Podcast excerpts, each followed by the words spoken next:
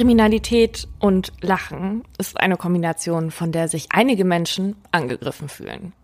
Manche denken, wir lachen über Mord. Deswegen ist es uns wichtig zu sagen, dass wir nicht denken, dass Mord und Totschlag witzig sind. Wir beide sind im Laufe unseres Lebens mit schlimmen Dingen fertig geworden. Und zwar auch, indem wir darüber gelacht haben. Wenn wir also über diese schrecklichen Dinge sprechen, reden wir auch über witzige Dinge. Das ist unsere Art, damit umzugehen. And if you don't like it, you can get the fuck out. So ähnlich sagte es Karen Kilgariff von My Favorite Murder, einem der erfolgreichsten True Crime Podcasts der Welt.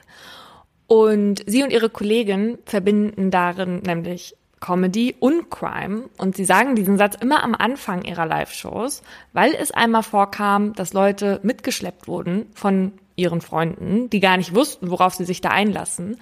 Und die sind dann währenddessen aufgestanden. Wir beide waren damals von diesem Podcast so angefixt, dass wir deswegen überhaupt darauf kamen, diesen Podcast hier zu machen. Ja, und jetzt waren wir letzte Woche bei ihrer Live-Show. Paulina ist dafür extra nach London gekommen.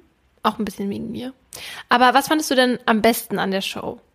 Na, das, was Karen am Anfang gesagt hat. Mm, und dann finde ich ganz toll zu sehen eigentlich, dass wir uns früher ja mal so ein bisschen von denen haben inspirieren lassen. Mhm. Jetzt aber so unser eigenes Ding daraus gemacht haben. Also jetzt ist es ja was komplett anderes geworden. Ja, die beiden Podcasts kann man nicht mehr wirklich miteinander vergleichen. Das stimmt. Was ich besonders cool fand, war, dass am Ende noch eine Frau aus dem Publikum auf die Bühne durfte und ihren mhm. sogenannten Hometown-Mörder erzählt hat, also einen Kriminalfall aus ihrer Heimat. Ja, ja, das war cool. Ist halt auch eine tolle Idee, die ZuhörerInnen mal einzubinden. Ja. Und deswegen spielen wir jetzt nächstes Jahr doch nochmal Copycat und wollen die Fälle aus eurer Heimat. Weil es gibt bestimmt einen Fall, der euch besonders beschäftigt, weil ihr Beteiligte kennt oder ihr mit den Tatorten vertraut seid. Deswegen schreibt uns die Fälle als zusammenhängende Geschichte per Mail an modlust.funk.net mit dem Betreff Heimatfall. Bestenfalls spannend, nicht zu lang und mit eurem persönlichen Bezug. In der zweiten Folge im neuen Jahr werden wir dann einige davon vorlesen. Und wenn ihr meint, ihr habt eine besonders schöne Stimme, dann äh, könnt ihr den Text auch selbst einmal einsprechen und dann zusätzlich zu der E-Mail als Audiodatei sozusagen mitsenden. Wir freuen uns auf eure Geschichten. Bitte bis zum 30.12.2019. Oh ja. Gut, und damit herzlich willkommen zu Mordlust, dem Funk-Podcast, in dem wir über wahre Verbrechen und ihre Hintergründe reden. Mein Name ist Paulina Kraser. Und ich bin Laura Wohlers. Wir erzählen uns hier gegenseitig jeweils einen Kriminalfall nach, den die andere nicht kennt und deswegen kriegt ihr auch unsere ungefilterten Reaktionen mit. Wir sprechen hier auch mit Experten über Psychologie, oder unser Rechtssystem. Und wir beide sagen hier auch unsere Meinung. Die hat natürlich keinen Anspruch auf Allgemeingültigkeit, soll sie auch gar nicht. Sonst kann man ja nachher nicht darüber diskutieren oder sich aufregen. Nicht despektierlich gemeint. Heute geht es bei uns um gefährliches Zusammenspiel. Und ich bin ganz froh, dass unser Zusammenspiel nicht so gefährlich ist, weil wir ja zusammen arbeiten und das könnte im Zweifel dann schlimm enden. Aber es gibt ja so Menschen, mit denen spielst du immer deine krankhaften Gedanken wie Ping-Pong hin und her. Und dann kommt da ja nur Unsinn bei raus.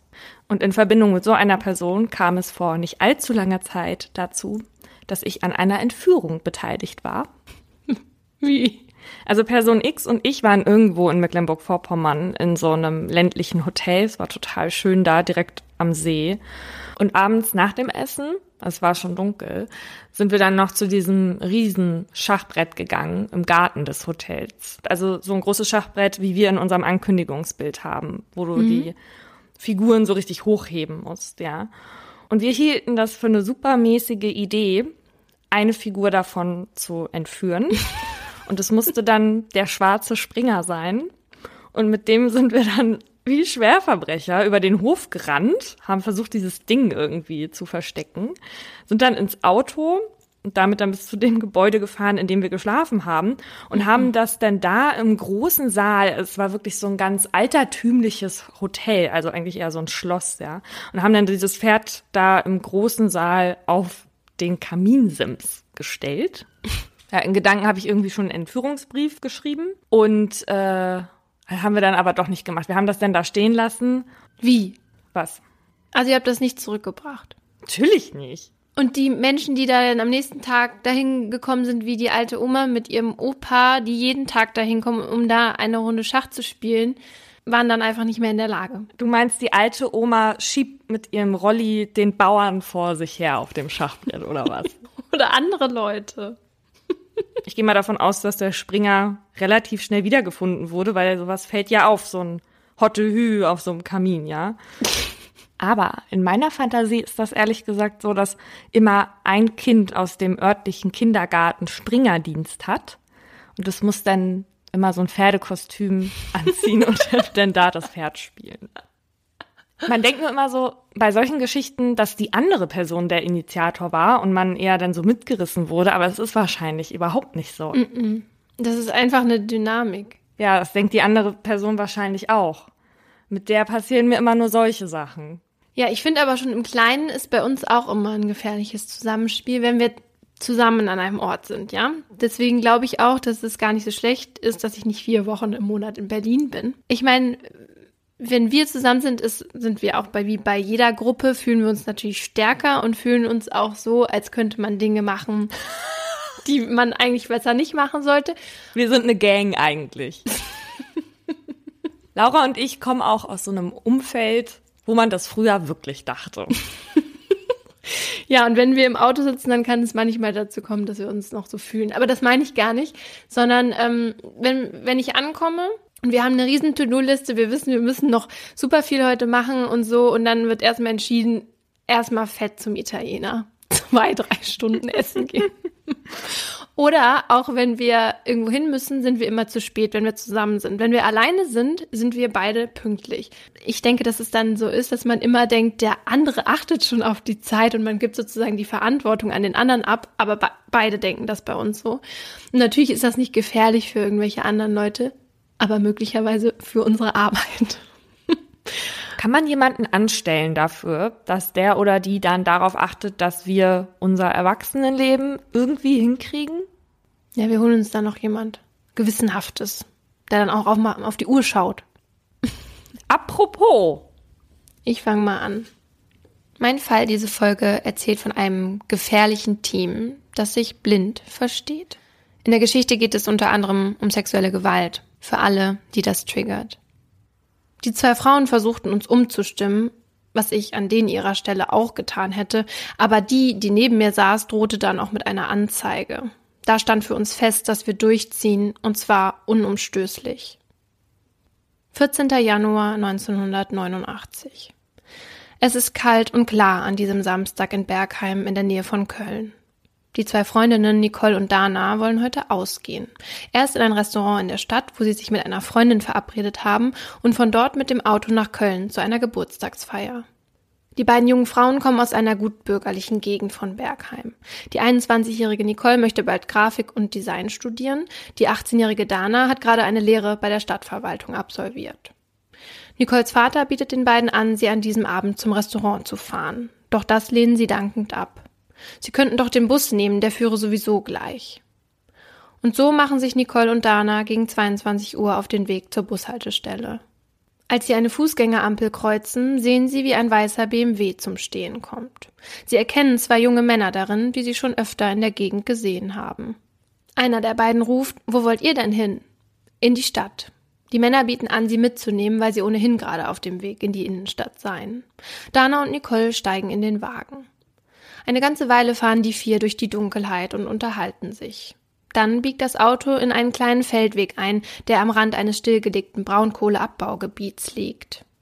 Was soll das werden? fragt eine der beiden Frauen.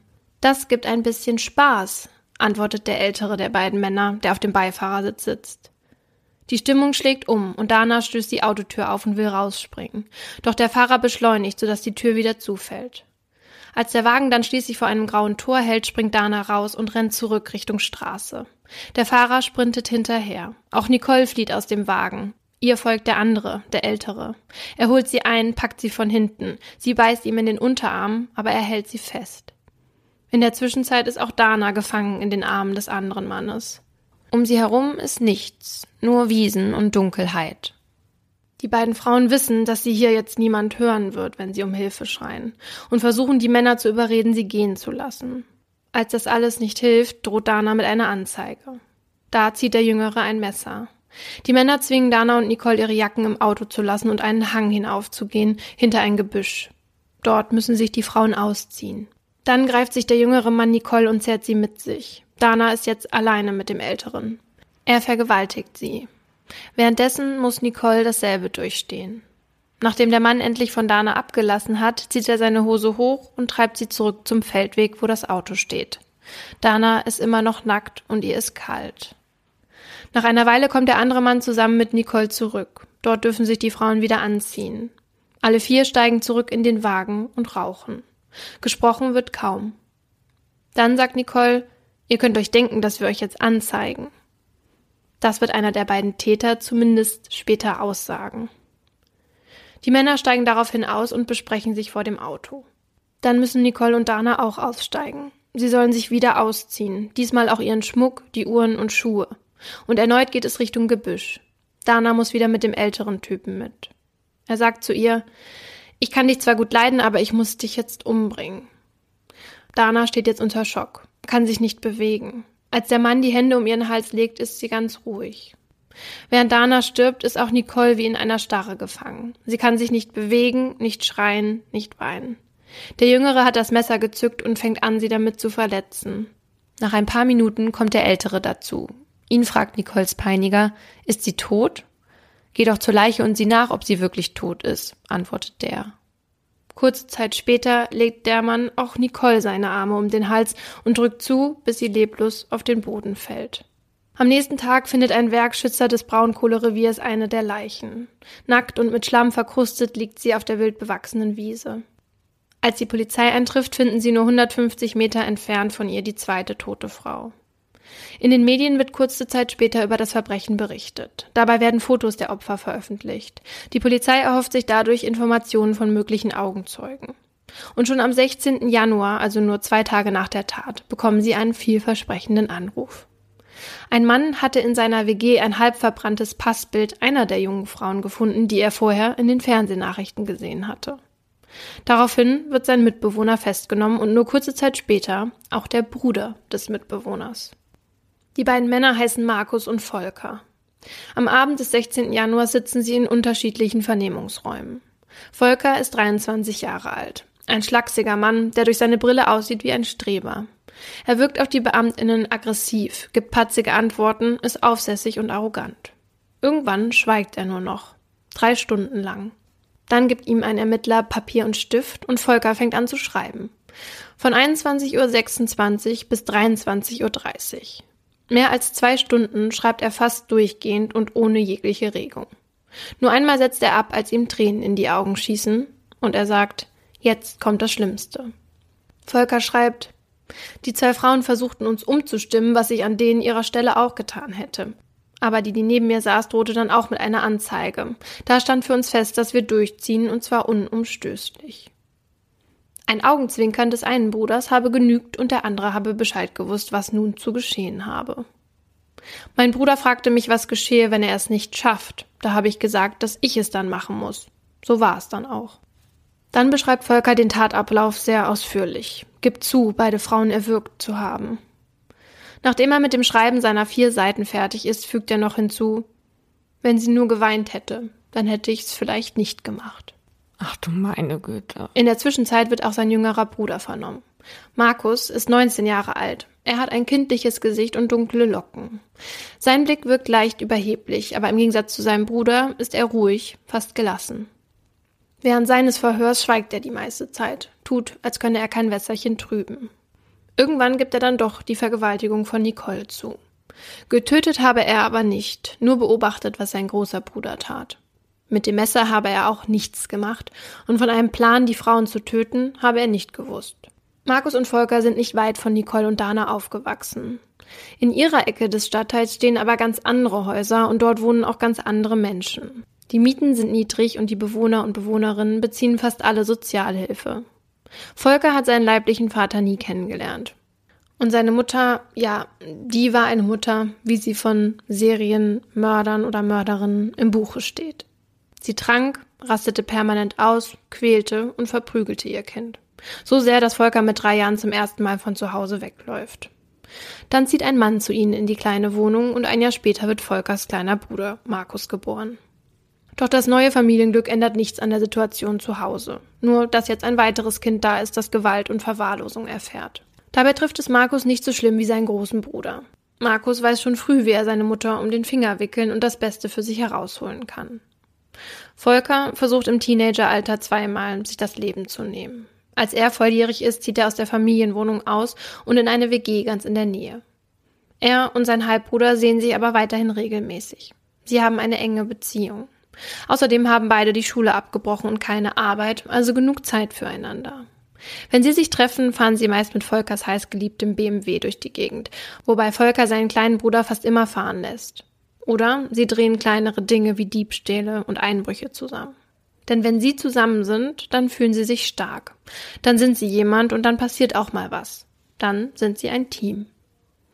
Nachdem die Presse von der Festnahme und den Tatumständen berichtet, bekommt die Polizei noch einen Anruf.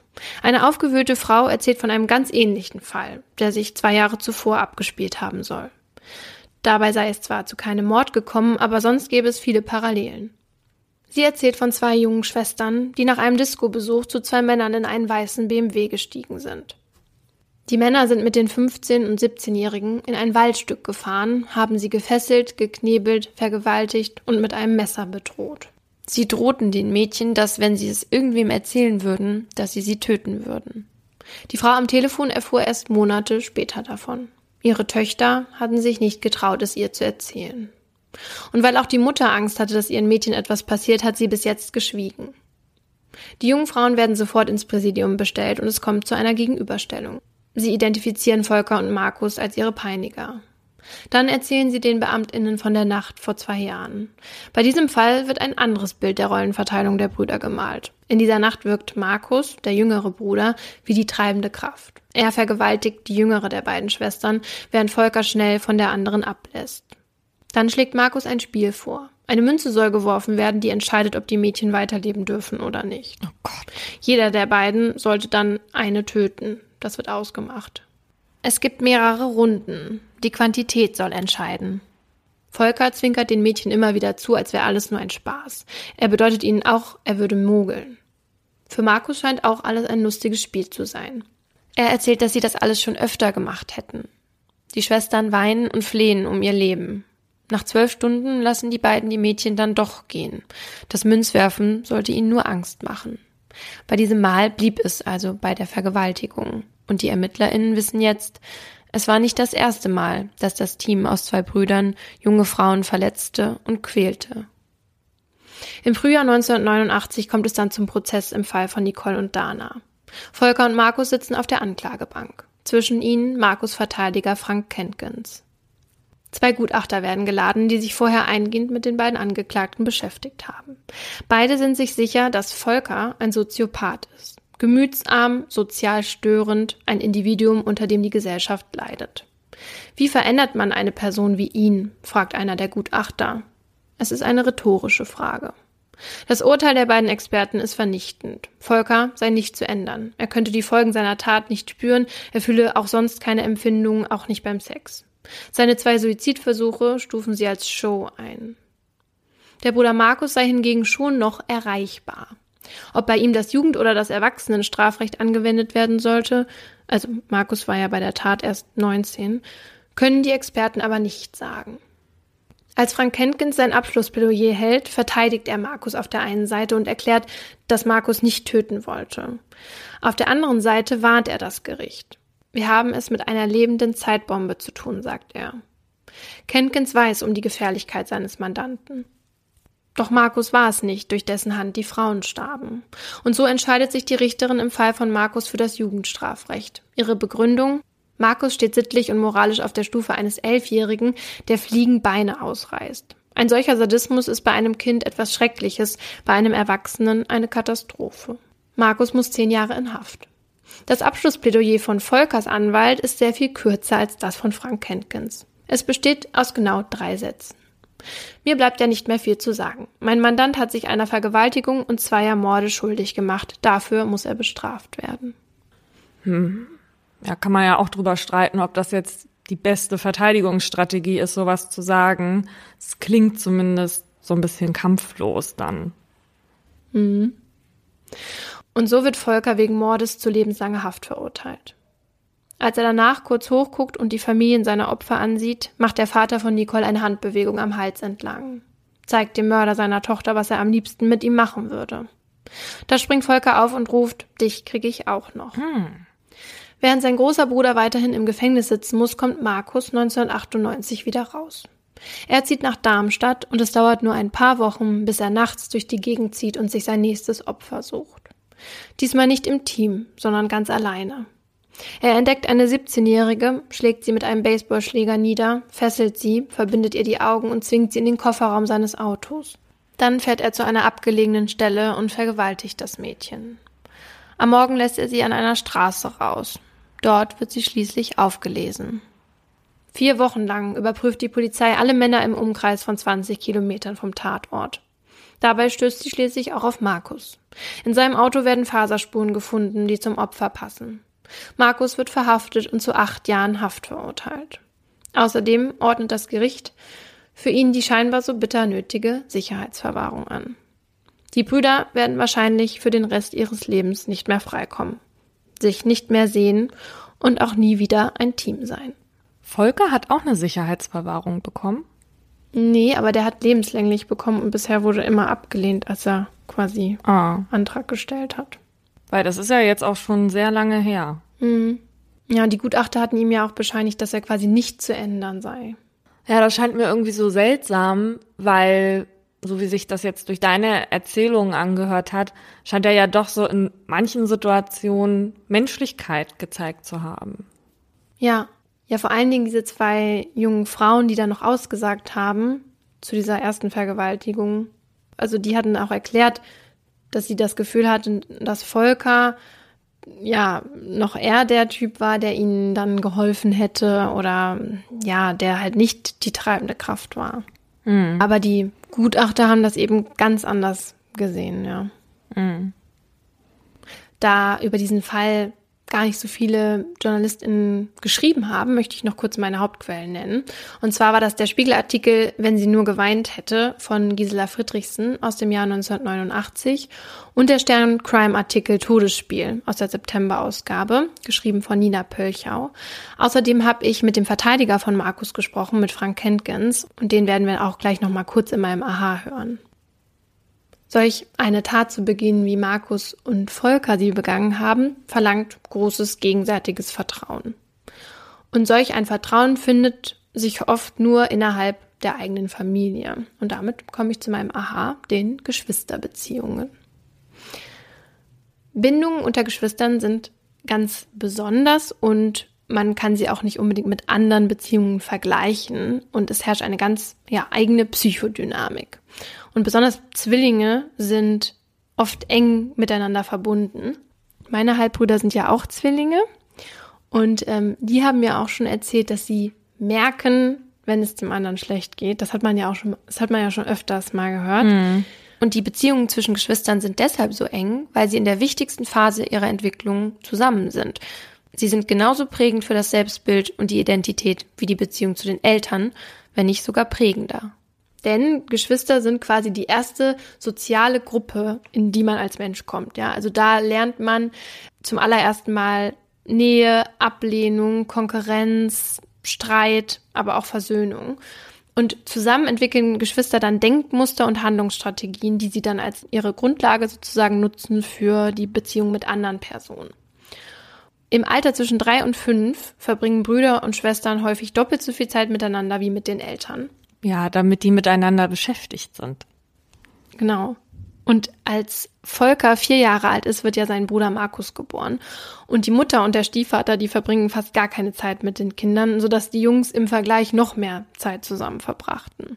Und die Gewalt der Mutter, die ja beide Brüder erlebt haben, schweißte die beiden außerdem noch enger zusammen. Und die Nähe zwischen Geschwistern führt zu großem Vertrauen. Und so ist es zum Beispiel auch so, dass bei acht Monate alten Babys, ähm, dass bei denen schon zu beobachten ist, dass die so eine Anhänglichkeit zu ihren größeren Geschwistern aufbauen. Also wenn die die sehen, dann freuen die sich und, ähm, und lachen und so weiter. Und wenn sie später sich irgendwie in unbekannten Situationen aufhalten, dann fühlen sie sich bei ihren Geschwistern einfach sicherer und angstfreier.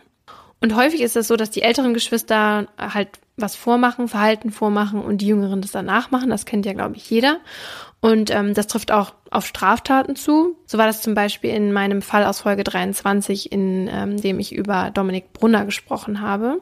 Da gab es ja mehrere Täter und einer der Täter, der hatte einen großen Bruder und das war sein großes Vorbild und der saß auch gerade im Knast. Mhm. Und ältere Geschwister haben in der Regel eine große, größere Fürsorge für ihre jüngeren Geschwister. Das bleibt auch so, wenn man älter ist. Dann ist immer die Fürsorge des Größeren etwas größer als umgekehrt. Bei mir und meinem Bruder ist das auf jeden Fall nicht so und andersrum. Ähm, aber bei Volker und Markus war das auch so. Als, als Markus diese Zweifel hatte, ob er das schafft oder nicht, eine Person umzubringen, hat ja sein großer Bruder ihm versichert, wenn du das nicht schaffst, dann übernehme ich das. Markus Strafverteidiger Frank Kenkens hat mir erzählt, wie sich diese Geschwisterbeziehung während der Tat geäußert hat. Zwischen den Brüdern bestand ein blindes Grundverständnis füreinander. Sie mussten nicht explizit darüber kommunizieren, welche Tat zu begehen sei und was danach zur Tatverdeckung zu tun sei. Markus und Volker waren also auch während der Tat ein Team, das durch großes Vertrauen perfekt zusammengearbeitet hat.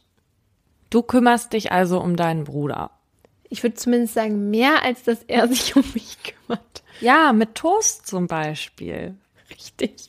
Das hast du schon als kleines Kind so nett gemacht. Ganz uneigennützig. habe ich dir erzählt, dass ich neulich eine unfassbare Dokumentation gesehen habe? Sag mir, wer ich bin. Weiß ich nicht. Da geht's um ein Zwillingspaar, um zwei Männer. Und einer von ihnen hat einen Unfall und verliert daraufhin sein Gedächtnis. Und sein Zwillingsbruder hilft ihm dabei, alles wieder neu zu erlernen. Und der, der den Unfall hatte, merkt aber, dass irgendwas im Elternhaus nicht so richtig stimmt. Also irgendwas ist einfach komisch. Das Problem ist nur, er hat ja keine wirklichen Vergleichsmöglichkeiten. Für ihn ist es einfach so, wie es ist. Mhm. Auf jeden Fall verbindet diese beiden Brüder ein unfassbares Schicksal. Es geht um Vertrauen, um Vertrauensmissbrauch. Und was Zwillinge miteinander verbindet, wird auch da irgendwie so schön deutlich, weil nach seinem Unfall erkennt er niemanden. Mhm. Niemanden. Nicht die Mutter, nicht den Vater, aber seinen Zwillingsbruder. Er weiß sogar, wie er heißt. Er weiß nicht mal, wie er selbst heißt. Wow. Und es geht auch ganz viel darum, was Geschwister bereit sind, füreinander zu tun. Wäre an dieser Stelle eine Crime-Empfehlung für die Feiertage. Mein Fall diese Woche zeigt, dass man Tür an Tür mit seinen Nachbarn wohnen kann, ohne zu wissen, was das eigentlich für Menschen sind. Einige Namen habe ich geändert. Über ihren ganzen Körper verteilen sich Hämatome. Es ist April im Jahr 2016. Martha wird von einem Rettungswagen in ein Krankenhaus in Nordheim gefahren. Sie ist nicht ansprechbar, ihr Körper ist unterkühlt und sie hat eine Verletzung am Kopf. Im Krankenhaus angekommen ist es aber schon zu spät. Die Ärzte können nichts mehr für die Frau Anfang 40 tun. Was zu ihren Verletzungen geführt hat, kann sich bis dahin keiner vorstellen. Drei Jahre zuvor. Antje versteht das Verhalten ihrer Tochter nicht mehr. Celine hängt den ganzen Tag am Handy und verschickt Sprachnachrichten an den Mann, den sie gerade kennengelernt hat. Das ist doch nicht normal, dass man sich nur noch damit beschäftigt. Aber Antje sagt dazu nicht viel. Als sie es einmal versucht hat, meinte Celine, ihre Mutter soll sie doch lassen. Und Antje sieht es ein. Celine ist immerhin schon 33 Jahre alt. Obwohl ihre Tochter verzögert ist, wie sie es nennt, und die Förderschule besucht hat, ist sie doch selbstständig. Sie arbeitet im Altenheim und macht dort einen tollen Job. Sie ist lieb und einfühlsam. Eigentlich haben Antje und Celine ein gutes Verhältnis. Jetzt aber scheint es ihr irgendwie, als ob ihre Tochter ihr entgleiten würde. Seitdem sie den 44-jährigen Wilfried über eine Kontaktanzeige kennengelernt hat, kommt Antje nicht mehr zu ihr durch. Gleichzeitig freut sie sich aber auch über das Glück ihrer Tochter. Auch als Celine ihr sagt, dass sie zu Wilfried und seiner Schwester ziehen will, will sie ihre Tochter nicht davon abhalten. Zwar kennen sich Celine und Wilfried erst ein paar Wochen, aber sie soll ihr Glück mit ihm ruhig versuchen. Mm -mm. Zusammen mit ihrem Windhund und mit dem Schäferhund zieht Celine bei Wilfried und seiner Schwester ein. Doch als der Kontakt mit Celine immer weniger wird, kämpft Antje mit sich. Die beiden kommunizieren jetzt nur noch über SMS. Im November erfährt Antje, dass ihre Tochter im Oktober geheiratet hat. Antje wundert sich darüber, dass sie davon noch gar nichts wusste. Aber wenn es nun mal Celines Wunsch war, mit Wilfried allein zu sein, wer ist dann sie, dass sie da reinreden sollte? Einmal schaut Celine noch bei ihrer Mutter vorbei. Antje sagt Celine, dass sie es schade findet, dass sie sich so abgesetzt hat. Aber wenn sie jetzt als junge Ehefrau ihren Weg macht und es das ist, was sie will, dann freut sie sich natürlich für sie. Celine müsste jetzt aber auch los. Ihre Schwägerin wartet im Auto. Ach, das ist doch aber schön. Dann kann sie ja endlich mal die Schwägerin kennenlernen, meint Antje. Die willst du gar nicht kennenlernen, sagt Celine. Und weil Antje sie nicht zwingen will, lässt sie sie ziehen. Dass im Auto gar nicht Celines Schwägerin sitzt, weiß Antje nicht. Das weiß nicht Marceline selbst. Die Frau ist nämlich eigentlich Wilfrieds Ex-Frau. Und die will dafür sorgen, dass die aktuelle Frau auch wieder mit ins Haus kommt, in dem sie zu dritt wohnen. Das Haus in Höxter Bosseborn. Einer kleinen Gemeinde, in der man sich kennt, Feste zusammenfeiert und sich gegenseitig unterstützt. So sagt man es zumindest. Die glückliche Beziehung, die sich Antje so sehr für Celine wünscht, führt ihre Tochter nicht. In dem Moment, als Celine 2013 das Haus von Wilfried und Angelika W. betritt, begibt sie sich in einen Albtraum, den schon einige Frauen vor ihr erleben mussten. Schon öfter haben Wilfried und Angelika W. Frauen zu sich gelockt und sich vor ihnen als Bruder und Schwester ausgegeben. Die Frauen werden angeworben, um Wilfried zu dienen und ihm eine gute Partnerin zu sein. Sie müssen sich an bestimmte Regeln halten. Sie dürfen beispielsweise die Worte Pullern oder Mama nicht sagen, weil sie Wilfried wütend machen. Sie müssen sich richtig waschen und regelmäßig mit Wilfried über die von ihm favorisierten Themen wie Frauen, Autos und Hunde reden. Halten sie sich nicht an die Regeln, werden sie bestraft. Mit Tritten, Bissen, Haare reißen, Faustschlägen. Oh es gibt mehr als 70 verschiedene Bestrafungsmethoden. Damit sie sich vermeintlich absichern, lassen sie die Frauen Schriftstücke unterschreiben, auf denen steht, dass ihnen keine Gewalt angetan wurde. Ein Beispiel davon veröffentlichen wir die nächsten Tage auf unserer Instagram-Seite Mordlust, der Podcast. Nun soll Celine Wilfrieds Wunsch nach einer perfekten Partnerin erfüllen. Sie muss ihm pünktlich den Tee servieren, ihn ansehen, wenn er mit ihr spricht und das Haus putzen. Es dauert nicht lange, bis Wilfried Celine das erste Mal eine knallt, weil sie was falsch gemacht hat. Wilfried wirft ihr vor, dass sie sich nicht genug um ihn kümmern würde. Auch Angelika macht mit. Sie überwacht Celine regelrecht und sagt ständig gehässige Sachen zu ihr. Sie bezeichnet sie beispielsweise als faules Ei. Wilfried mischt ihr außerdem Glutamat ins Essen, weil er weiß, dass sie das nicht verträgt. Anfangs wehrt sich Celine noch, beispielsweise gegen das Haare rausreißen von Angelika. Doch durch die täglichen Misshandlungen und Demütigungen erlahmt ihr Widerstand irgendwann.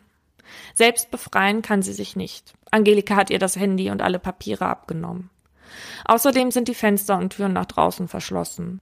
Anfänglich darf Celine noch bei Wilfried schlafen. Doch dem ist es wichtig, nachts nicht von Celine geweckt zu werden, weil die mal auf Toilette muss. Deswegen verbietet er zunächst das Trinken ab 21 Uhr.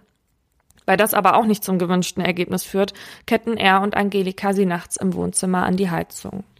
Aber natürlich muss sie dann trotzdem. Antje bekommt von all dem nichts mit. Als sie eines Tages ihre Mailbox abhört, ist dort eine Nachricht von Angelika drauf. Sie wirft Antje vor, dass sie ihrer Tochter ja kein Hochzeitsgeschenk gemacht hat. Ein seltsamer Vorwurf. Und das auch noch von einer Frau, die sie erstens nicht mal kennt und zweitens hatte sie von der Hochzeit ja auch gar nichts gewusst. Doch nach einiger Zeit nagt das Gewissen an ihr. Also macht sich Antje mit ihrem Freund gemeinsam auf nach Höxter. Dabei haben sie einen Umschlag mit einer Karte und 150 Euro drin dabei. Als sie den Hof betreten, überkommt Antje ein ungutes Gefühl. Das Grundstück sieht verwahrlost aus. Sie klingeln. Offenbar ist aber keiner zu Hause, also stecken sie den Umschlag in den Briefkasten. Dann fahren sie wieder nach Hause. Celine darf nur telefonieren, wenn Angelika und Wilfried dabei sind und auch nur, wenn sie Geld von Antje verlangen soll. Sie denken sich immer wieder neue Ausreden aus, weshalb Celine finanzielle Unterstützung braucht. Mal sind es Autoreparaturen, mal Tierarztrechnungen. Und das, obwohl sie Celines Schäferhund ausgesetzt haben und Angelika ihren Windhund erwürgte. Mm -mm. Im Laufe der Monate erbettelt sich Celine so 25.000 Euro von Antje. Zu viel Geld. Doch irgendwann hört Antje gar nichts mehr von ihrer Tochter. Die muss inzwischen abends angekettet in der Badewanne im Keller schlafen, um den Schmutz möglichst gering zu halten. Doch ihr Zustand verschlechtert sich. Sie isst kaum noch etwas und ist teilweise abwesend.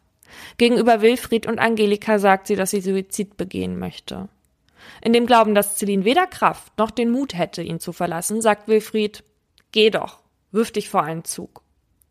An diesem Abend im Sommer 2014 beobachtet jemand aus dem Nachbarhaus, wie Celine sich in den Hof schleppt und stürzt. Mhm. Sie ist zu schwach, um selbst aufzustehen. Weil Angelika und Wilfried befürchten, beobachtet zu werden, geht Angelika zu Celine und reicht ihr ihren Arm zur Stütze und führt sie wieder Richtung Haus. Dann sagt Angelika, dass sie jetzt bis drei zählen und ihren Arm dann wegziehen wird. Als sie Celine die Stütze entreißt, fällt die völlig ungebremst nach hinten und knallt mit dem Hinterkopf auf den harten Boden. Steh endlich auf, du faules Stück, hört der Nachbar Angelika brüllen. Aber helfen tut niemand. Celine kann sich mit letzter Kraft noch zurück in das Haus schleppen und sich in den Keller in die Badewanne legen. Kurz darauf stirbt sie, vermutlich an einer Kopfverletzung. Als Antje im Jahr 2016 Wäsche bügelt, sieht sie dabei Nachrichten. Im Fernsehen berichten sie von Martha K., die über zwei Monate in einem Haus gefangen gehalten und misshandelt wurde. Als im Beitrag Aufnahmen von dem Haus gezeigt werden, wo das alles passiert sein soll, kann Antje es kaum glauben. Das ist doch das Haus, in dem Celine wohnt. Antje greift zum Handy und schreibt Celine eine SMS. Sie will wissen, was los ist. Die letzten zwei Jahre hatten sie, wenn dann, nur noch über SMS Kontakt. Als sie nicht antwortet, ruft sie einen befreundeten Polizisten an. Vielleicht kann er ihr mehr Infos geben. Aber statt ihr die Sorge zu nehmen, sagt er, dass Celine nicht mehr lebt. Mhm. Beim aktuellen Fall von Martha kommt heraus, sie war mit dem Kopf gegen den Kühlschrank gefallen, nachdem Angelika und Wilfried sie umhergeschubst hatten. Hilfe holen wollten sie nicht, weil sie wussten, dass ihre Verletzungen Fragen aufwerfen würden.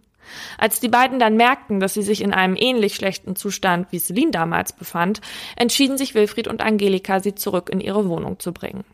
Sie wollten nicht noch einmal den gleichen Aufwand mit der Beseitigung einer Leiche haben. Was das bedeutet, wird Angelika im Prozess genau schildern. Doch weil ihr Pkw liegen blieb, riefen sie einen Krankenwagen. Nach anfänglichem Widerstand gab Angelika den Rettungskräften ihre Handynummer. Im Oktober 2006 beginnt der Prozess gegen Wilfried und Angelika. Die Presse tauft den Tatort Horrorhaus von Höxter. Die BZ druckt ein Foto von Celine und schreibt, das ist die Berlinerin, die den Sadisten von Höxter heiratete. Das Medieninteresse ist riesig. Im Gerichtssaal würdigen sich Angelika und Wilfried keines Blickes. Sie sind angeklagt des Mordes durch Unterlassen in mindestens zwei Fällen. Auch Martha starb an einer Kopfverletzung. Der Staatsanwalt fordert für beide lebenslange Haftstrafen und verliest in der Anklageschrift, dass Angelika ihrem Mann hörig gewesen sei und sie ihm beim Quälen der Frauen nur geholfen habe. Er stützt sich dabei auf das vorläufige psychiatrische Gutachten von Michael Osterheider. Die Anwälte von Wilfried und Angelika schieben die Schuld dem jeweils anderen zu. Wilfrieds Verteidiger sagt, dass sein Mandant nicht sagen werde. Aufgrund seines Intellekts könnte es zu missverständlichen Äußerungen kommen. Angelikas Anwalt hingegen zeichnet ein anderes Bild. Er behauptet, Wilfried hätte Angelika dressiert. Antje tritt als eine der NebenklägerInnen auf. Als sie ihren Schwiegersohn, das erste Mal in ihrem Leben, im Gerichtssaal sieht, schüttelt sie mit dem Kopf. Wilfried sieht das und zeigt auf Angelika, nach dem Motto, ich war's ja nicht. Mm -mm.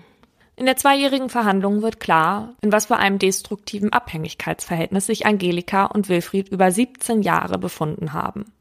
Nachdem sie vier Jahre verheiratet waren, ließen sie sich 2003, nur aus finanziellen Gründen, wieder scheiden.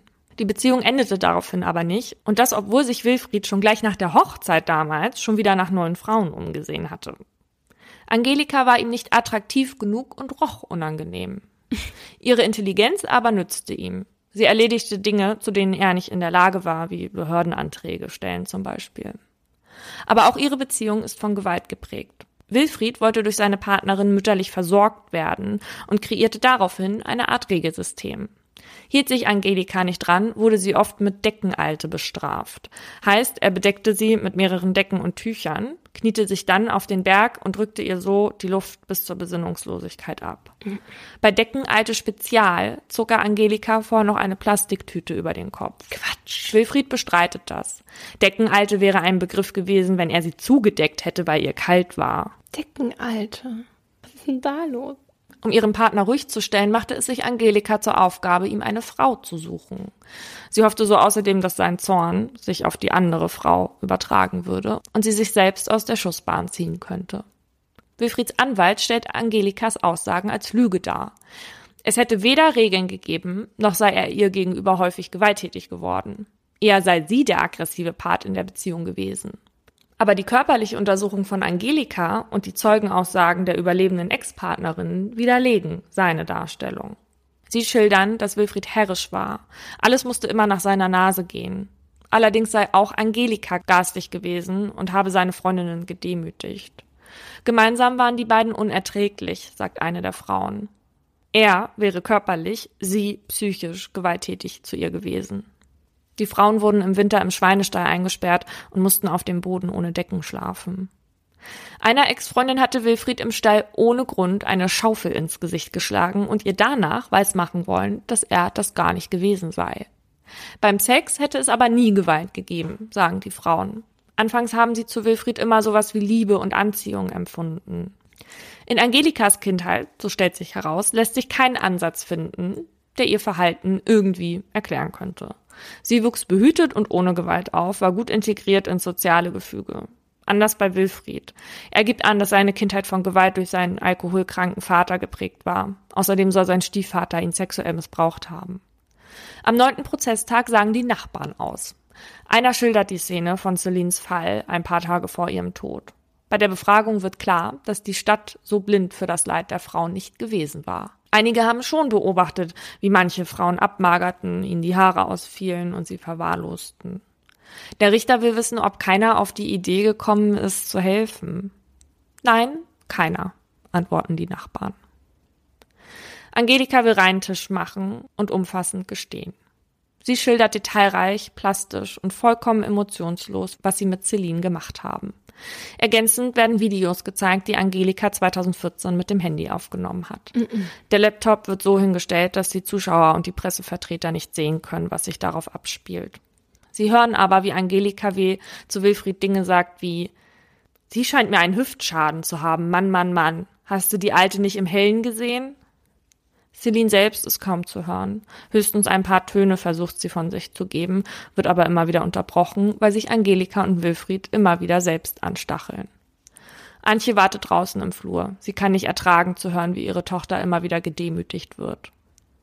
Angelika erzählt auch, wie sie Celines Leiche eingefroren und sich ihr entledigt haben, sodass nichts mehr davon übrig war. Die Kammer wertet Angelikas Aussagen als glaubhaft. Allein schon deswegen, weil sie sich mit ihrem Geständnis massiv selbst belastet. Erst durch ihre Aussage kann man den Fall von Celine aufarbeiten. Das wäre sonst gar nicht gegangen, weil sie keinerlei Untersuchungen dazu hätten anstellen können. Im Grunde gab es ja keine Beweise mehr. Für das psychiatrische Gutachten von Wilfried war eigentlich Michael Osterheider eingesetzt. Doch während des Prozesses verstrickt der sich immer mehr in Widersprüche. Das Gericht hält seine Arbeit für nicht haltbar und setzt stattdessen die psychiatrische Gutachterin von Angelika, Nalai Sameh, für ihn ein. Mit ihr haben wir ja auch schon mal in unserer Sadismus-Folge gesprochen.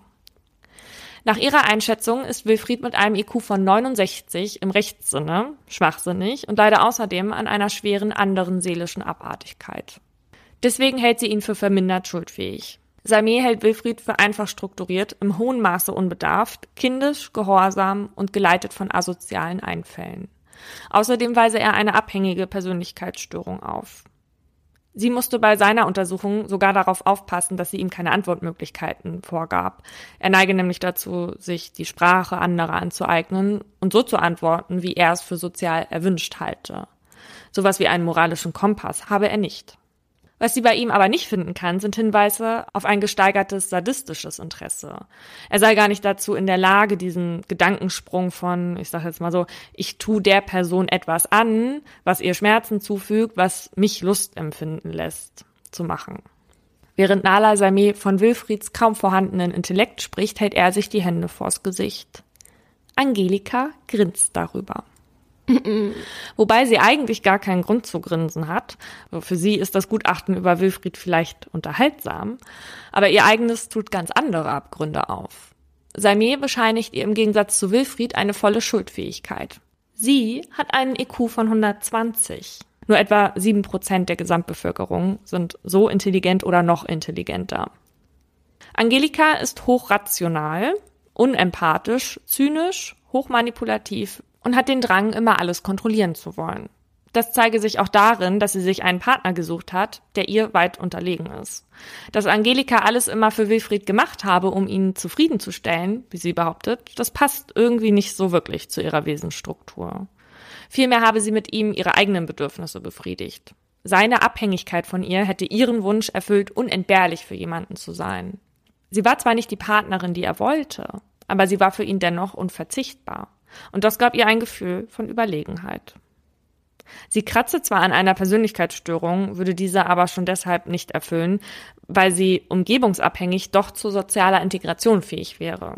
Das hat man in ihrer Vergangenheit gesehen. Also nach der Schule hatte sie eine Ausbildung bei einem Gartenbetrieb gemacht und da war sie auch gar nicht auffällig. Sie brauche aber immer eine Art Chef, also jemanden, der sie leitet, damit sie Aufgaben erledigen kann. Auf die Frage, ob sie auch in einem KZ hätte arbeiten können, sagt Angelika, dass sie wahrscheinlich sogar einen Orden bekommen hätte. Das Leid der Menschen sieht sie nicht. Sie will nur gut funktionieren und dann dafür Lob bekommen. Aber auch sie sei in dem Sinne nicht sadistisch. Wenn Frauen von ihr in irgendeiner Weise sexuell bestraft wurden, dann galt das nicht ihrer Lust, sondern lediglich der Erniedrigung der Frau. Was es mit sadistischen Tätern und Täterinnen auf sich hat, das hatten wir ja mal in unserer Sadismusfolge 28 erklärt. Das war aber bei Angelika und Wilfried hier nicht der Fall. Beide neigen dazu, die Verantwortung abzuschieben. Das würde man auch an den Schriftstücken sehen können, die sie die Frauen haben unterschreiben lassen. Wilfried halte sich außerdem immer für unschuldig oder gibt an, nicht dabei gewesen zu sein, wie in der Situation mit der Schaufel. Dass ein minder intelligenter Mann seine überdurchschnittlich intelligente, hochmanipulative Frau dressiert, wie es der Staatsanwalt sagt, mhm. das sei eher auszuschließen. Zwischen den beiden hätte sich über die Jahre vielmehr eine Beziehung entwickelt, in der ihre entgegengesetzten Bedürfnisse sich destruktiv entladen hätten. Und das zum Leid Dritter. Angelika begriff schnell, dass er durch die Partnerin seinen Wunsch nach mütterlicher Versorgung erfüllen wollte. Sie hatte sein Regelsystem dann übernommen, verfeinert und darin einen Anlass gesehen, die Frauen zu quälen. Dadurch, dass sie für Wilfried immer wieder neue Frauen ranholte, vorab Gespräche mit ihnen führte und ihnen sogar das Regelsystem erklärte, habe sie letztendlich das Zepter in der Hand gehalten. Wilfried habe das nicht durchschaut, das konnte er gar nicht. Nach 60 Prozesstagen nutzt Angelika ihr Recht auf die letzten Worte. Sie schwadroniert über ihre schlimme Zeit mit Wilfried und wie schön es war, wenn andere Frauen im Haus waren, weil sie dann auch mal Unkraut zupfen konnte. Antje und weitere NebenklägerInnen ertragen das nicht und verlassen erneut den Gerichtssaal.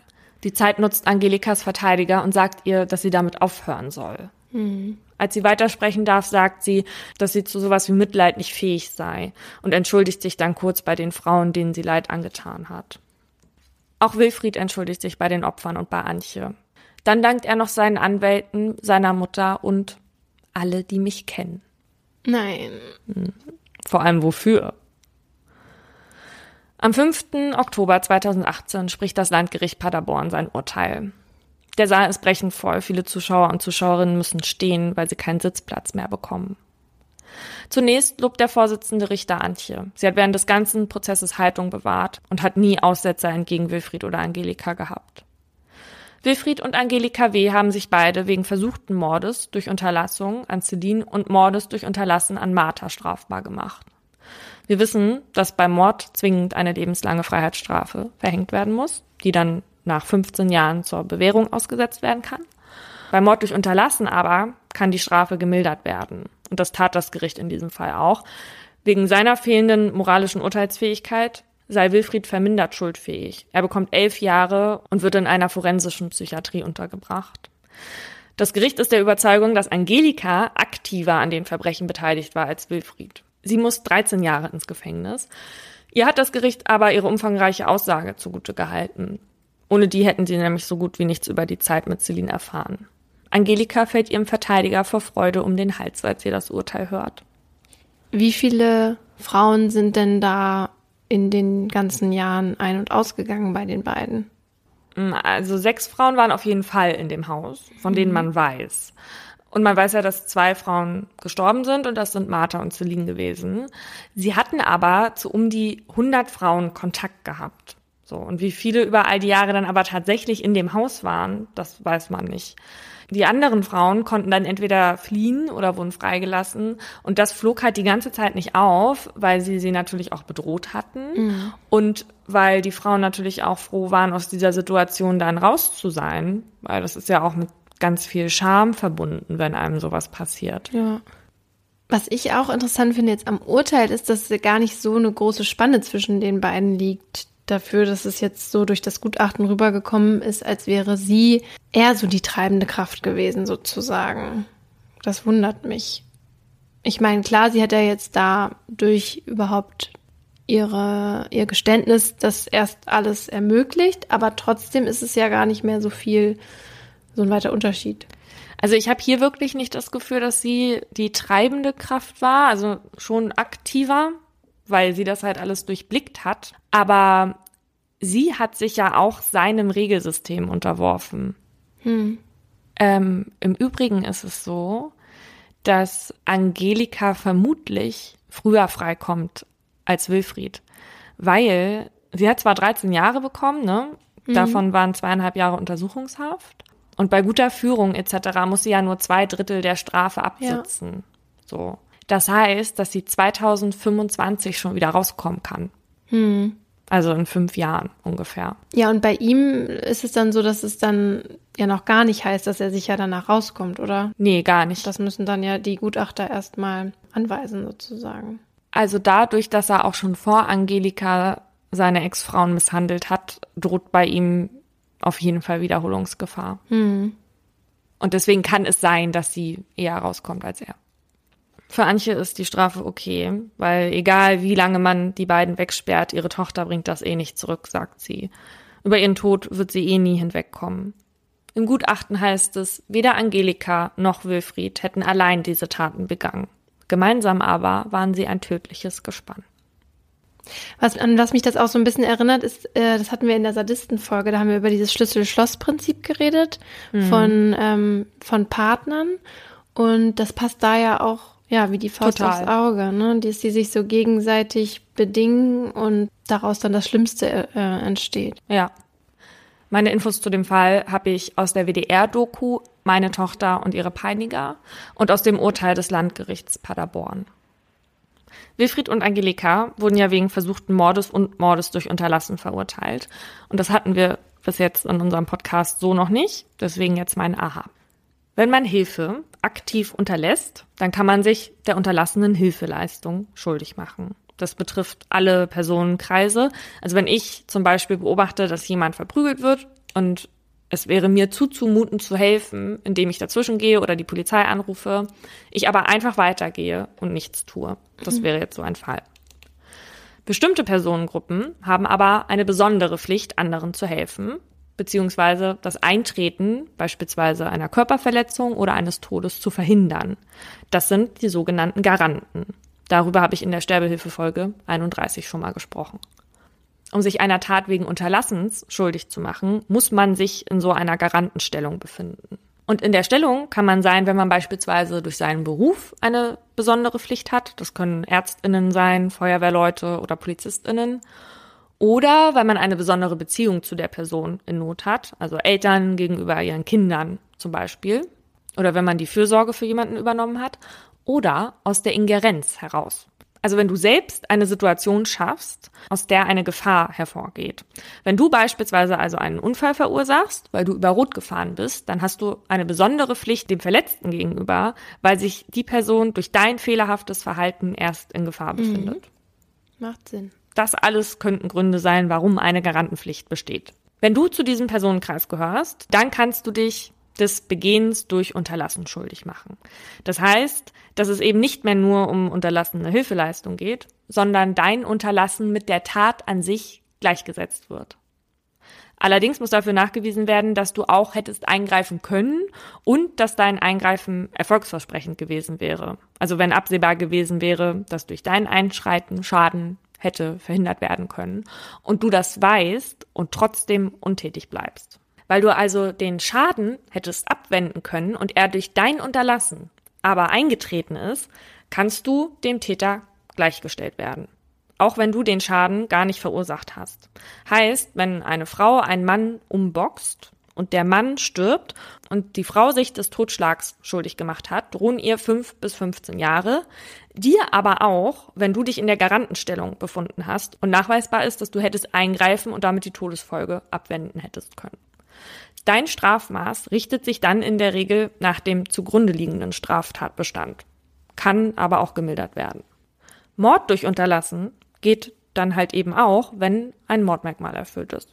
Sowas hier dann halt eben auch im Beispiel Höxter und ich sage jetzt aber mal ein einfacheres Beispiel, nämlich beim Unfall. Wenn du also durch fehlerhaftes Verhalten im Straßenverkehr einen tödlichen Unfall verursachst, das wäre die Ingerenz, mhm. und Fahrerflucht begehst, weil du Angst hast, deswegen belangt zu werden, wegen jetzt fahrlässiger Tötung oder Körperverletzung, dann könnte man hier auch Mord durch Unterlassen in Betracht ziehen, weil die Flucht aus der Verdeckungsabsicht heraus entsteht. Und das ist, wie wir alle wissen, ein Mordmerkmal. Mhm. Und sowas eben auch in Höxter, weil sie keine Hilfe geholt haben für Martha, weil sie eben nicht wollten, dass die Misshandlungen an ihr auffallen. Die Taten aus Höxter und die aus meinem Fall wurden von mehreren Tätern begangen. Und wenn zwei oder mehrere Personen gemeinsam Straftaten begehen, dann wird dieses Phänomen Gruppendelinquenz genannt.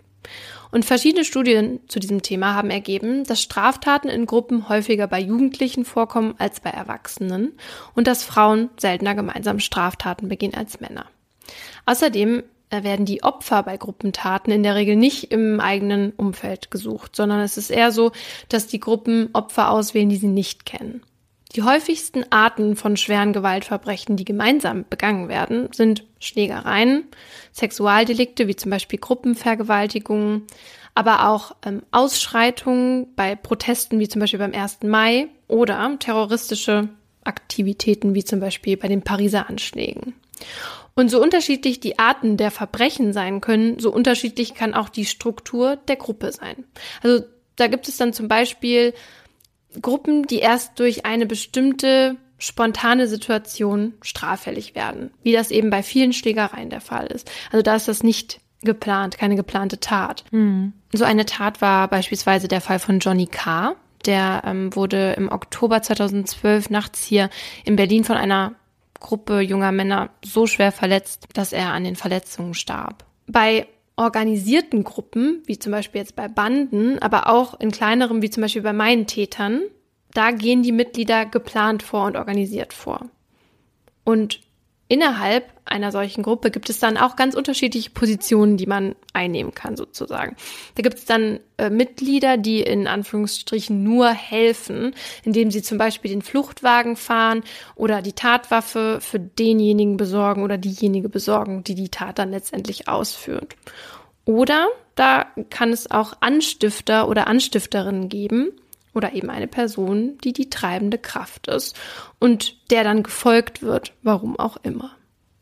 Und manchmal folgen Frauen einer bestimmten Art von Männern. Manchmal ist es auch andersrum, aber meistens so rum. Es gibt nämlich dieses Phänomen, dass Herzen höher schlagen, wenn das Gegenüber ein langes Vorstrafenregister hat. Und das nennt man dann Hybristophilie oder auch halt einfacher gesagt das Bonnie- und Clyde-Syndrom. Das ist eine Sexualpräferenz, also keine Krankheit wie schon gesagt, meistens sind Frauen davon betroffen. Und es kann für sie durchaus gefährlich werden, weil sie halt im Zweifel selbst Opfer werden können und weil der Partner ja auch dann körperlich überlegen ist. Und manche kickt aber genau das. Wenn euch das Thema interessiert, dann schaut euch mal vom Y-Kollektiv Hybristophilie verliebt in einen Mörder an. Da geht es jetzt speziell um Frauen, die sich in kriminelle Männer verliebt haben. Das hat aber jetzt wenig von so einer wechselseitigen Beziehung in krimineller Hinsicht, weil wir reden ja heute von Dynamik auch unter anderem. Und die kann man hier auch finden, aber halt in der aktiven Hybristophilie. Mhm. Dabei stiftet man dann entweder seinen Partner zu Straftaten an, hilft ihm oder wird selbst zum Mittäter oder zur Mittäterin. Bei Bonnie von Bonnie und Clyde war es halt auch die aktive Hybristophilie. Er saß wegen Diebstahls im Gefängnis und sie schmuggelte ihm dann eine Waffe da rein und dann begann halt diese Verbrechertour der beiden, wobei die leitende Kraft immer Clyde gewesen sein soll. Auch wenn es Bilder gibt von ihr mit einer Waffe, aber sie hat wohl nie jemanden erschossen. Dass man dieses Phänomen nach den beiden benennt, das romantisiert das natürlich total. Mhm. Aber das war ein Verbrecherpaar in den 30er Jahren, das am Ende elendig in einem Kugelhagel gestorben ist. Also jetzt auch nichts Tolles. Und bei Fällen wie die von Bonnie und Clyde, da besteht das Zusammenspiel der Täter dann eben daraus, dass der eine Partner oder die eine Partnerin dem anderen gefallen will. Die Dynamik wächst also aus diesem Verliebtsein oder möglicherweise auch hörig sein. Und die Dynamik in Gruppen, egal wie groß diese Gruppe ist, ist in vielen Fällen die Ursache für die Straftat. Erstmal ist es ja so, dass wir Menschen in Gruppen ein Wir-Gefühl erleben. Wie in unserer Gang. Genau. Und dieses Zusammengehörigkeitsgefühl geht dann oft mit einer Ausgrenzung anderer einher, also die nicht, e-, die eben nicht Teil der Gruppe sind. Und das Bedürfnis, andere auszuschließen, ist bei Jugendlichen besonders stark ausgeprägt. Ja, weil du dich da durch diese Abgrenzung auch identifizierst. Mhm. Bei einigen solcher Gruppen kann es dann dazu kommen, dass sie gegen Regeln verstoßen und kriminell werden, nur um sich abzugrenzen. Die Kriminalität ist dann nicht ähm, an sich Sinn und Zweck der Gruppe, sondern eine Folge der Gruppenbildung. Und was Kriminalität fördert, ist, dass die Hemmschwelle in der Gruppe sinkt, weil man sich eben, wie wir auch, wenn wir gemeinsam sind, stärker fühlen und sicherer. Man traut sich dann auch eher was, was man sich vielleicht alleine nicht trauen würde. Je nachdem, wie groß die Gruppe ist, geht der oder die Einzelne auch eher davon aus, dass man als Täter oder Täterin vielleicht gar nicht erst identifiziert wird. In solchen Gruppen kann es auch dazu kommen, dass einzelne Mitglieder sich profilieren wollen und dann andere sich dann unter Druck gesetzt sehen. Und die machen dann quasi nur aus Gruppenzwang bei einem Verbrechen mit, weil sie Angst haben, entweder ansonsten nicht mehr Teil der Gruppe sein zu dürfen oder noch schlimmer, das Schicksal des Opfers dann zu erleiden, wenn sie es nicht machen. Und das hat mich so ein bisschen an meinen Fall aus Folge 7 erinnert, wo ich den Foltermord in der JVA Siegburg besprochen habe. Mhm. Da war das ja so, dass sich drei von diesen vier Zellengenossen irgendwann zu einer Gruppe formiert haben und den einen, den Hermann, ausgeschlossen haben. Erst durfte der ja nur nicht mehr mit Karten spielen, doch dann haben sich die drei Gruppenmitglieder immer weiter hochgeschaukelt, bis Hermann dann ja letztendlich über Stunden lang hinweggeschlagen wurde und sexuell missbraucht wurde und was weiß ich alles machen musste. Und keiner von diesen dreien wollte einknicken und wahrscheinlich hatten sie auch Angst, dass es am Ende sonst einen von ihnen trifft. Ja, und so kam es dann auch am Ende dazu, dass sie ihn sogar so weit gebracht haben, dass er sich erhängt hat. Und danach hieß es aber, dass sie das alles nicht so gewollt hätten und auch nicht erklären können, wie es dazu gekommen ist. Das kann ja manchmal vielleicht sogar tatsächlich sein. Ja. Also nicht, dass die jetzt schuldfrei wären, aber. Ja, das ist nämlich diese Gruppendynamik, genau. Die sie dann gar nicht direkt erklären können, ja. Mhm. Weil sie ihre Schuld halt auch gar nicht so richtig begreifen können, weil sie sich so verteilt gefühlt, mhm. in der Gruppe zumindest. Ne? Also beim Höchster-Prozess hat man das auch gesehen, dass die beiden Angeklagten so ein ganz verqueres Bild von ihrer Schuld und von der Verantwortung hatten. Angelika hat zum Beispiel kein Mitleid oder Schuldgefühle gegenüber den Frauen gehabt, weil die hätten die Regeln ja zum einen befolgen können oder weglaufen können. Deswegen würde sie ja keine Schuld treffen, weil sie hat ja nur ausgeführt. Und zweitens aber in einem Interview mit dem Anwalt von Angelika W. sagt er, dass sie ja zugibt, misshandelt, geschlagen, getreten und mit Wasser übergossen zu haben. Aber Angelika sagt auch, Wilfried habe das auch gemacht. Mhm. Und hier zeigt sich schon das Dilemma in dieser Paarkonstellation, weil die beiden immer ihre Schuld auf den anderen externalisieren. Der jeweils andere ist angeblich die führende Person und so schaffen sie beide eine Art Rechtfertigung für ihr Handeln. Das ist eine einfache Lösungsform von inneren Schuldkonflikten. Die ganze Schuld wird dann auf eine andere Person projiziert bei Paaren, die zusammen Straftaten begehen, kann sich das dann durch diese ganze Verbrecherlaufbahn ziehen. Ja, und die beiden haben das ja auch über Jahre gemacht. Mhm. Der andere Weg übrigens wäre die selbstgeißelnde Form, also dass man alle Schuld vorauseilend übernimmt. Und beides, also auch immer alle Schuld auf sich zu nehmen, schützt davor, sich differenziert und deswegen auch schmerzhaft sich mit seiner Verantwortung oder mit der Schuld auseinanderzusetzen. Hm das mit der Schuld verteilen, das kennt ja auch jeder von uns, also im Kleinen, wenn man mal darüber nachdenkt. Ich meine, als man als Kind vielleicht andere Kinder gemobbt hat oder die Lehrerin oder den Lehrer, dann hat man sich in der Gruppe ja auch stärker gefühlt und auch nicht so schuldig, wie wenn jetzt, wenn man als einzelne Person irgendwas angestellt hat. Sondern wenn man das in der Gruppe angestellt hat, egal was es war, war es irgendwie weniger schlimm, weil der andere hat das ja auch gemacht. Ja, und bis zu dem Zeitpunkt, wo du alleine vor deinen Eltern standest. ja. Weil denen war das nämlich scheißegal, ob hier Hans Ferdinand das auch gemacht hat. Ja, und dem Gericht ist es auch egal. Ja, denn bei uns ist das ja so, dass wir im Strafrecht von einer individuellen Verantwortlichkeit ausgehen. Also so wie die Eltern auch. Früher und heute noch in einigen anderen Ländern gab es ja sowas wie eine Kollektivschuld. Wir verbinden das heute meist nur noch mit der deutschen Kollektivschuld am Holocaust. Aber es gibt noch ein Beispiel. Und zwar, als ich Laura neulich in London besucht habe, da war ein Freund ihres Freundes da. Weswegen? Fußball. Was haben die gesehen? Die wollten Frankfurt gegen Arsenal sehen? Und durften sie das eigentlich? Nein, sie, genau. Sie konnten dann keine Tickets bekommen, weil sie Frankfurt-Fans waren. Und zwar, weil sie gesperrt waren. Also die Frankfurt-Fans waren gesperrt, weil sie sich davor bei dem Spiel nicht gut verhalten haben. Und die waren vorher schon irgendwie auf so einer Art Bewährung. Auf jeden Fall hatten die so, so eine Zwei-Spiele-Sperre. Mhm. Und im Fußball ist es nämlich so, ich tue jetzt so, als hätte ich Ahnung davon.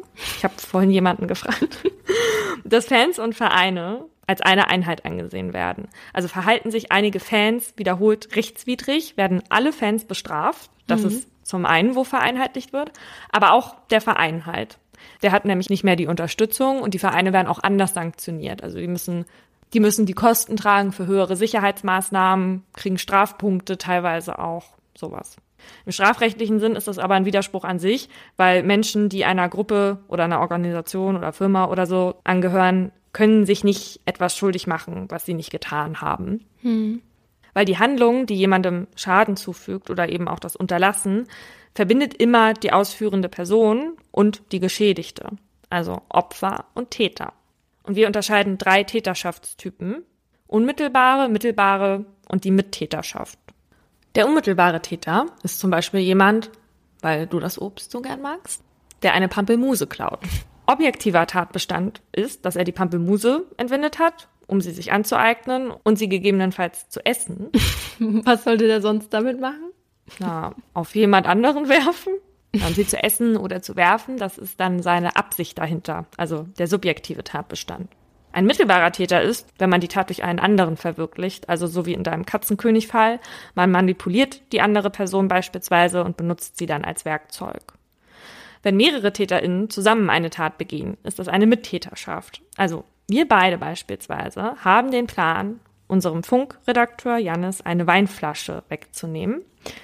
Du hältst Jannis fest und ich reiße ihm dann die Weinflasche aus der Hand. Dann wird auch mir das Festhalten und dir auch das aus der Hand reißen zugeschrieben, weil wir ja beide den gleichen Plan hatten. Mhm. Bei Höxter war es übrigens auch so, beide handelten in Mittäterschaft. Auch bei dem Fall von Johnny K., den ich eben mal kurz erwähnt hatte, war das so. Sechs Personen waren an dieser Schlägerei beteiligt und Mittäter. Einer bekam eine höhere Strafe als die anderen, und zwar der Haupttäter, Onur U. Der hatte nämlich den ersten Schlag gesetzt und somit die Schlägerei gestartet und sozusagen das Signal gesetzt für alle, dass sie jetzt anfangen können, sozusagen. Die Höhe der Strafe richtet sich nämlich nach dem Grad des Mitwirkens und den Motiven für die Tat. Das hat man schon ganz gut an deinem Fall im Prozess so rausgehört.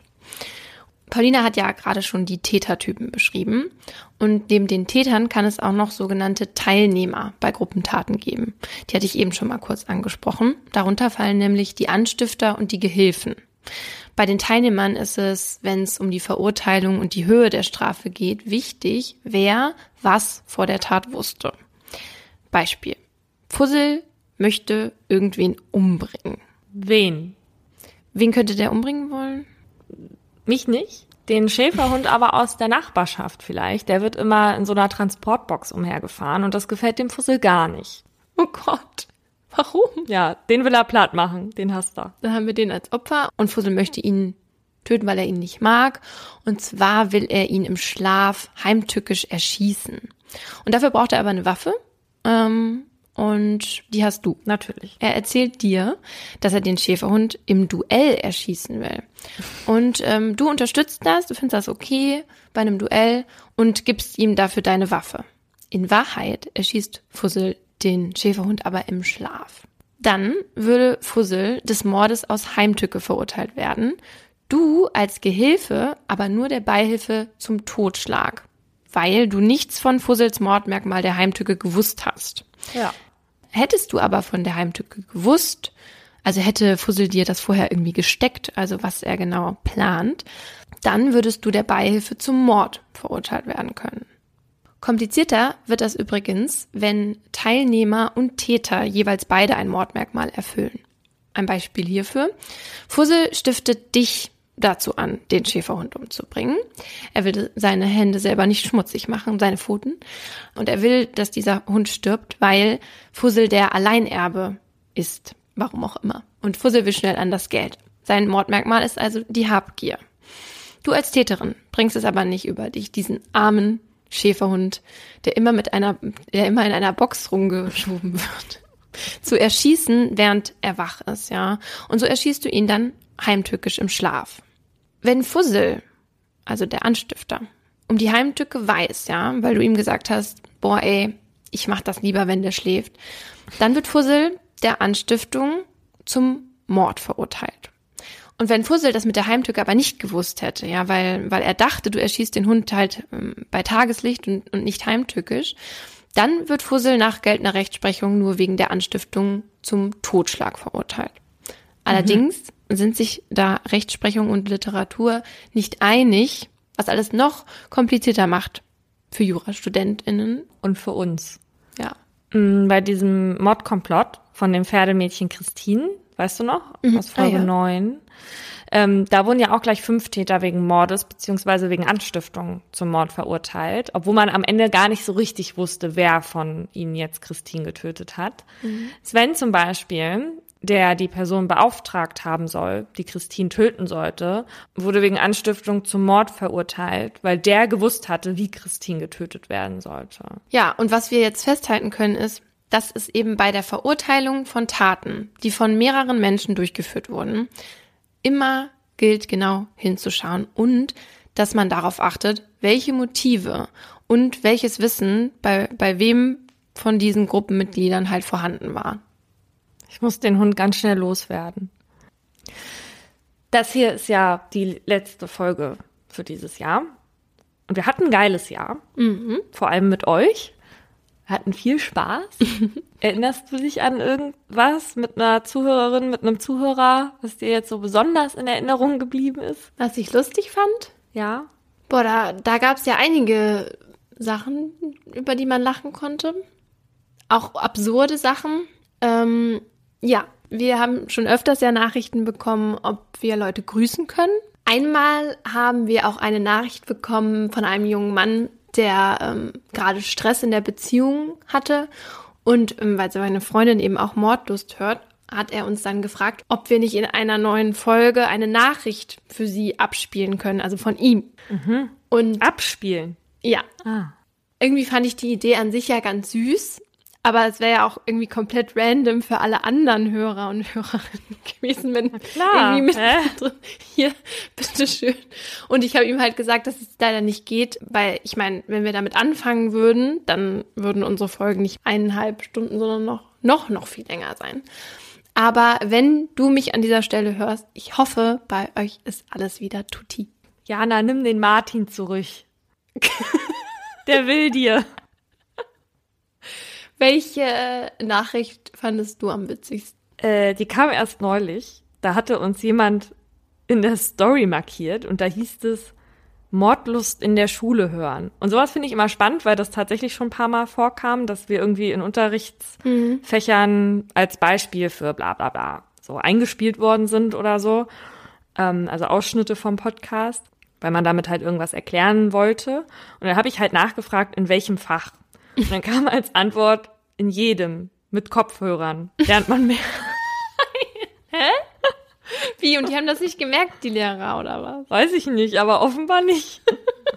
so, also eure Nachrichten an uns haben uns viel beschäftigt dieses Jahr, äh, zum Lachen gebracht, zum Nachdenken gebracht, etc. Das Problem ist nur, wir kommen tatsächlich mit dem Antworten nicht mehr hinterher. Also auf Instagram und auch sonst. Deswegen eine kleine Ankündigung. Wenn ihr zukünftig Fragen habt, dann schreibt uns gerne unter die Posts. Da können wir es besser scannen. Da antworten wir auch noch auf Sachen. Wenn ihr Diskussionsbedarf habt, dann kommt in unsere Facebook-Gruppe Mordlust Stammtisch. Da können euch auch meistens die anderen Fragen beantworten und so. Also lasst uns die Kommunikation mehr in die Öffentlichkeit ziehen, damit die anderen auch mitlesen können, weil diese Privatdiskussion bekommen wir leider so nicht mehr hin. Genau, und dann kommt es auch nicht mehr dazu, dass wir irgendwie 300 Mal dieselbe Nachricht zu einem Thema bekommen. Weil gewisse Themen aber überdurchschnittlich oft vorkamen, zitiere einmal unsere Top 3 der häufigsten Nachrichten. Zum Beispiel, ich werde paranoid. Ist das normal? Äh, wissen wir nicht. Wenn ihr das Gefühl habt, verfolgt zu werden, weil ihr zu viele Geschichten auf einmal gehört habt, so, dann macht ruhig eine Pause. Die machen wir ja jetzt auch. Wir sind nämlich auch manchmal so ein bisschen paranoid. Wir glauben nämlich, dass hinter jeder Ecke jemand lauert, der den Podcast hört. Also nicht jemand, der gerade den Podcast hört, sondern jemand, ja, der den Podcast und deswegen auch uns kennt. Ja, genau. Also gebt euch ruhig zu erkennen, dann laufen wir nämlich auch nicht Gefahr, über heikle Sachen zu reden, die andere nicht wissen sollen. Laura und ich reden nämlich immer über alles, überall und das ist auch schon mal passiert. Ja. Auch besonders häufig vertreten. Das ist jetzt wichtig, wie du es sagst. Du musst es nämlich so sagen, wie wir es auch immer lesen. Tut mir einen Gefallen und hört bitte auf zu gendern. Genau in der Tonlage. Ja, also diese Nachricht habe ich auch einige Male beantwortet, habe auch jetzt schon so einen vorgefertigten Text. Was schreibst du da, wenn du die beantwortest? Nein. also ich habe ja dann immer noch das Gefühl, mich rechtfertigen zu müssen. Warum auch immer. Wird jetzt auch das letzte Mal sein, dass ich irgendwas zu diesem Thema sage. Trotzdem sage ich dir jetzt, was da meine Standardantwort ist, ja. Also ich schreibe dann immer, dass wir uns dazu entschieden haben, dass wir niemanden mehr ausschließen wollen. Weil es war ja auch vorher so, dass wir einige Nachrichten bekommen haben, die das eben sexistisch fanden, dass wir zum Beispiel immer nur vom Polizisten oder auch immer nur vom Mörder gesprochen haben und nie mal die weibliche Form benutzt haben. Und ja, und dass halt unser Arbeitswerkzeug nun mal die Sprache ist und deswegen das halt mit der machen, also das nicht mehr ausschließen. Ja, und was mir dann ja noch total wichtig ist, ist, dass meine Kinder in 10, 20 Jahren den Podcast auch noch hören und sich nicht denken, sorry, aber wie waren die denn bitte drauf? Ähm, bei denen gab es scheinbar keine Frauen. Beziehungsweise wurden sie nicht erwähnt. Also wir wissen, das löst keine Probleme, ja. ja. Äh, den Anspruch haben wir auch gar nicht. Das schafft halt nur ein Bewusstsein. Es gab dann so die Theorien, das wäre uns auferlegt worden, weil sich einige nicht vorstellen können, dass wir selber auf die Idee gekommen sind, Männer und Frauen anzusprechen. Ja. Meine Lieblingsdiskussion war, dass sich eine Person überall wohl schon beschwert hatte und auch überall irgendwo kommentiert hatte, dass es ja nicht angehen kann, dass ein öffentlich-rechtlicher Kanal darauf nicht reagiert, also auf die Beschwerden, ja. Es würde ja nicht gelesen werden und so Bullshit. Wir reden jetzt darüber, weil das jetzt langsam ein bisschen abgeflacht ist, ne? Aber nur weil eine Diskussion um ein kontroverses Thema entsteht oder weil einige meinen, sehr laut und abfällig dagegen was zu sagen zu haben, heißt das ja nicht, dass wir umschwenken. Das macht ihr im Leben ja auch nicht so, wenn ihr hinter was steht. So ist ja unser Podcast noch. Noch. der übrigens durch einen Beitrag finanziert wird. Das heißt, man hat die Möglichkeit, darauf etwas zu nutzen, man muss es aber nicht tun. Und das führt uns zum Eingangssatz, zu dem, was Karen Kilgariff gesagt hat. Und welche Nachricht hat uns vollkommen fertig gemacht? Sag's mir. Oh, ich kann's nicht. Schwarmendingen-Oerlikon ist ein Stadtteil von Zürich. Ja, es gibt tatsächlich immer noch Menschen, die denken, wir wissen das bisher noch nicht, aber wir haben es schon abgespeichert unter unnützes Wissen. Vor allem, weißt du was, jetzt kriegen wir wahrscheinlich ganz viele Nachrichten, weil das irgendwie kein Stadtteil, sondern Bezirk ist oder so. Nein, das ist ein Ortsteil. Ja. Also wir haben gelernt, dass Schwarmendingen-Oerlikon ähm, ein Ortsteil ist und dass Mahne an der Nordsee und nicht an der Ostsee liegt. Und wir haben auch gelernt, äh, was der Unterschied zwischen dem kategorischen Imperativ und der goldenen Regel ist. Das war dein Ding. Da habe ich nichts mit zu tun. Du weißt es aber jetzt auch. Und ähm, ja, aber wir haben noch mehr von unseren Hörern und Hörerinnen gelernt. Zum Beispiel, dass man nicht sagt, bla bla bla, Straftäter oder Straftäterin wurde danach in der Psychiatrie untergebracht, weil die Straftäter in, in der forensischen Psychiatrie untergebracht werden. So, wir haben verstanden, dass diese Gleichsetzung äh, Vorurteile schaffen kann und, und es ist halt nicht das Gleiche. So, und deswegen bemühen wir uns, das so auch zu sagen. Auch sehr wichtig, Vollzugsbeamte und Vollzugsbeamtinnen sind keine Wärter. Sie arbeiten nicht im Zoo.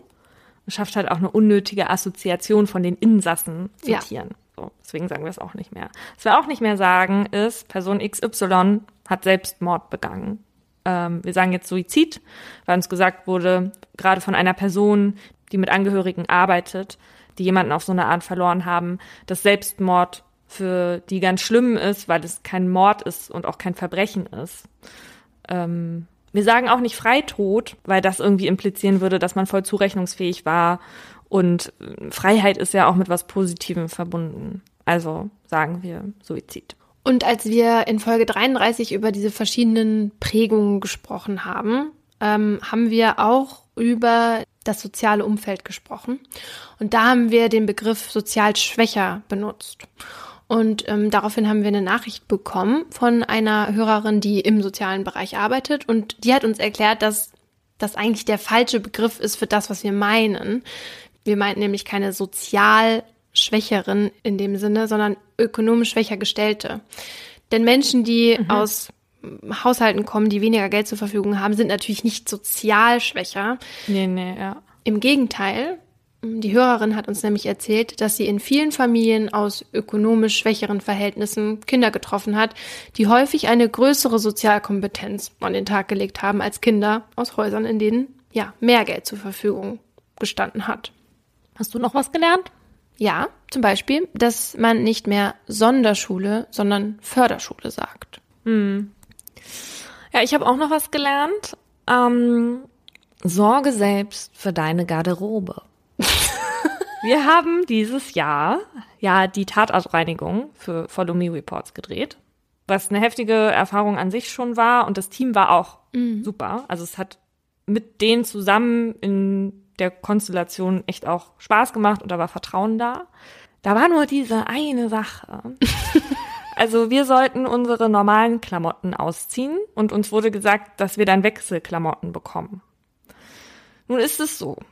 Ich habe eine krasse Abneigung gegen Luxusklamotten, also gegen die Marken. Wenn da irgendwo fetten Logo draufsteht, dann finde ich es furchtbar für mich. Ja. und der Redakteur hatte halt so alte Wegwerfklamotten vom Umzug oder so dabei. Und auf dem Pullover, den ich bekommen habe, stand fett Gucci drauf. Ja. Hab dann auch schon während des Drehs protestiert, weil das kann man ja auch als Werbung verstehen und so. Ja, und dann kamen wir aber alle zu dem Schluss, dass man unter diesen Minions Reinigungsanzügen ja gar nicht so viel sehen mhm. würde, weil die hatten wir ja drüber. Ich möchte den Kommentar vorlesen, der zum jetzigen Zeitpunkt 4700 Likes bekommen hat. niemand. Absolut niemand. Wirklich niemand. Nicht mal Kapital Bra. Braunhaarige Reporterin trägt Gucci-Pullover beim Reinigen eines Tatorts. Ich liebe Kommentare bei YouTube. Die sind einfach witziger, intelligenter als bei anderen sozialen Netzwerken, habe ich das Gefühl. Laura, diese Menschen denken, ich meine das ernst mit dem Pullover. das ist nicht witziger. Doch super, ähm, wieder was dazugelernt. Wir lassen uns keine Sachen mehr anziehen von fremden Leuten. Gerade kamen die Listen der meistgehörten Podcasts des Jahres heraus.